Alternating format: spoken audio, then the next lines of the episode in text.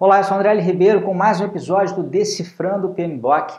É, hoje falando sobre por que você nunca deve aceitar uma restrição imposta para o seu projeto de uma forma passiva. Né? Vamos tentar materializar isso. Quais são as restrições que normalmente são impostas né, de fora para dentro aí, mais comuns? São restrições de prazo. Então, o seu projeto tem que terminar no máximo em três meses restrição de custos, o seu projeto tem que gastar no máximo 300 mil reais.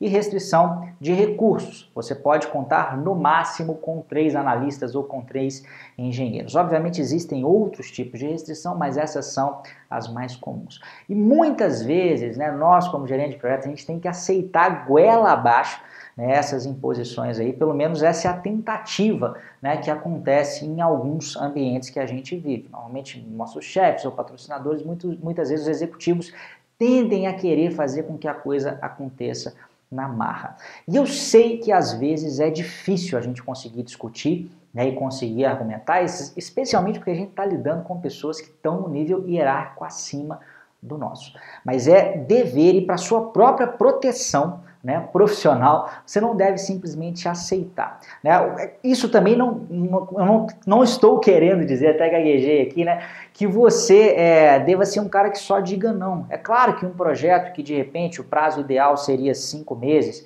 ele pode eventualmente é, é, ter essa necessidade de, de, que algo seja feito em quatro meses, ou que esse projeto seja entregue em quatro meses.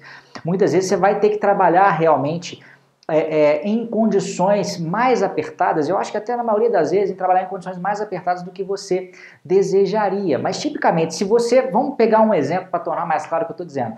Se você tinha um projeto que talvez a, a sua zona um pouco mais confortável seria cinco meses, e o seu chefe diz que ele tem que sair em quatro meses, existem meios de lidar com isso. Né? Você pode tentar fazer algum tipo de compressão, de repente colocar algum recurso a mais, de repente tirar uma parte do escopo. Né? Existem algumas formas de lidar com o problema do que simplesmente aceitar passivamente. Ah, tá bom, chefe, era cinco, agora são quatro e tudo continua é, como antes. Quer dizer, eu não vou gastar mais, vamos entregar o mesmo escopo, e etc. Então, o que você deve fazer é, sim, trabalhar, avaliar, tentar criar opções para que essa nova restrição possa eventualmente ser atendida. Era 5, vamos para 4 diante dessas novas condições, a regra do jogo vai mudar um pouquinho.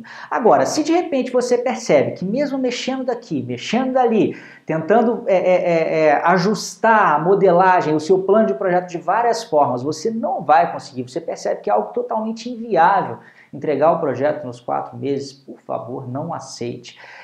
Tente é, é, argumentar, tente brigar, porque no fim das contas, se você aceitar a partir do momento em que foi batido o martelo e você aceitou, ainda que a contragosto, né, de, de, que o projeto tem que ser entregue em quatro meses, é você, você mesmo aí que está me olhando na câmera, que vai ter que pagar o pato, que vai ter que responder por isso. Existe uma frase, inclusive, né, que eu falo muito para os meus alunos né, dos, dos cursos preparatórios para certificação PMP e CAPM dou, que é o seguinte: restrições irreais são responsabilidade do gerente de projetos. Então, ou você argumenta, né, ou você vai ficar amarelo, aquela velha história, amarelo na hora de discutir né, com o seu uh, chefe ali, tentando argumentar e tentando mostrar os pontos, ou você vai ficar vermelho pro resto, não vou dizer pro resto da vida, mas pelo menos pelo resto da estada naquela empresa, é você que vai pagar por de repente não atender aquilo que foi combinado. Então lute, mas lute com argumentos,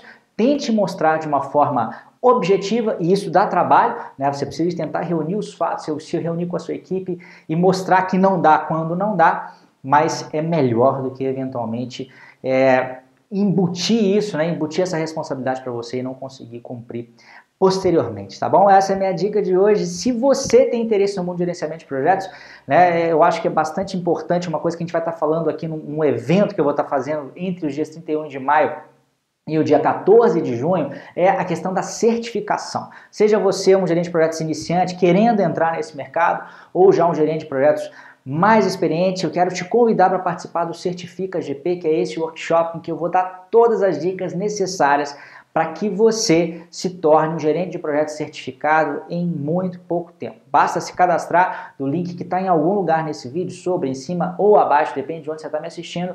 Clica no link, dá o seu e-mail e no dia 31 de maio a gente se vê para esse workshop que vai ser muito bacana, tá? Já é a segunda edição, na outra edição participaram mais de 18 mil pessoas, é muita gente. Dessa vez eu acho que vai ter mais gente ainda, tá? Venha, chame seus amigos, seus colegas de trabalho e vamos fazer um grande movimento aí em prol da certificação. Grande abraço e até a próxima.